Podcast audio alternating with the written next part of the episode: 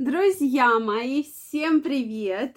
Очень рада видеть вас сегодня на своем канале.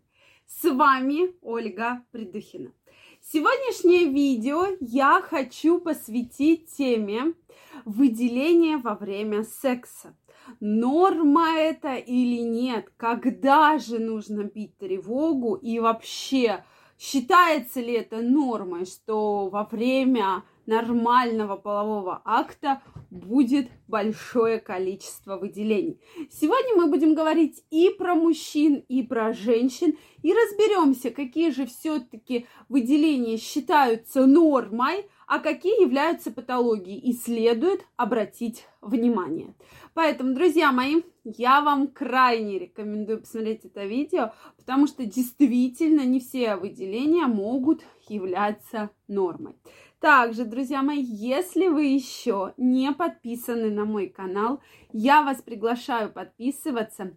Делитесь вашим мнением в комментариях и задавайте интересующие вас вопросы. Ну что, давайте разбираться. Пришел недавно мне такой вопрос. Ольга Викторовна, моей жены во время секса огромное количество выделений. Так вот, норма это или нет?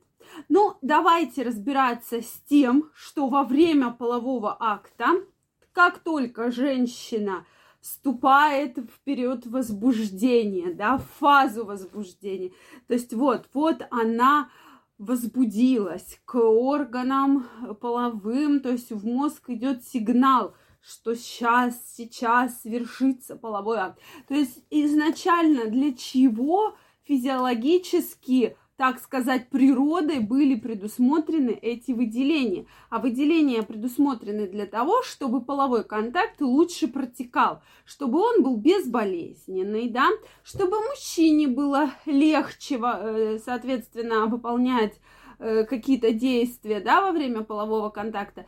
И плюс ко всему, не стоит забывать про то, что вообще половой акт относится к физиологическому процессу для того, чтобы женщина забеременела, да, и это такой основной был момент. Мы с вами про это уже говорили неоднократно.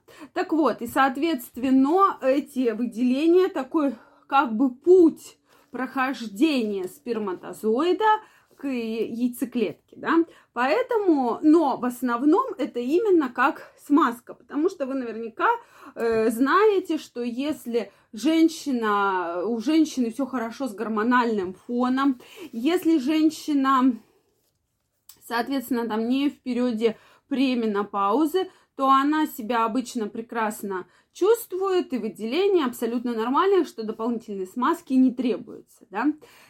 Во время самого полового акта, во время оргазма могут быть выделения, так называемые, похожие на выделение при сквирте, да, особенно когда наступает тот самый пик, когда вот прямо самый-самый пик, что вот-вот-вот сейчас женщина обычно этот момент чувствует, такой очень сильный момент оргазма, да, то вот здесь более обильное количество выделений. Но как же все-таки понять, у каких-то женщин их достаточно много, у каких-то женщин меньше. Соответственно, выделения в норме, они прозрачные, без запаха.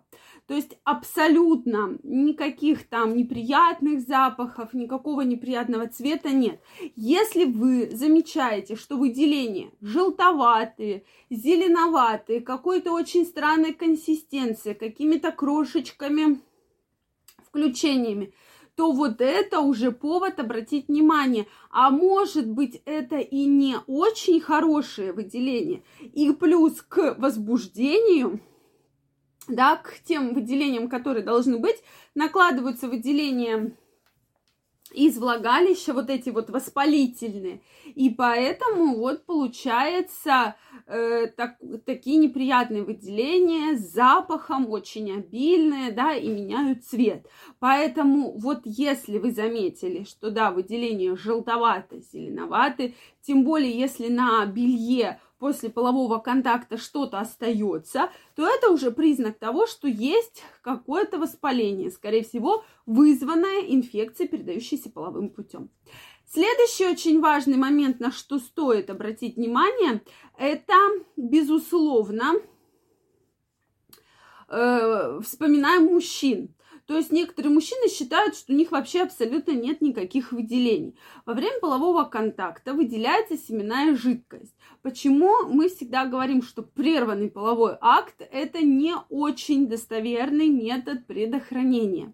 Во время полового акта выделяется да, сперматозоиды, плюс есть такая первая концентрированная капля, где содержатся обычно самые хорошие сперматозоиды, и они как бы омывают, то есть вот эта капля для того, чтобы омыть головку перед семяизвержением, да, чтобы все это простерилизовать, чтобы головка была стерильной, и после этого начинается семяизвержение. Поэтому у мужчины, да, обычно сперматозоиды такие, э, как вообще сперма, более густая, белая и без какого-либо неприятного запаха.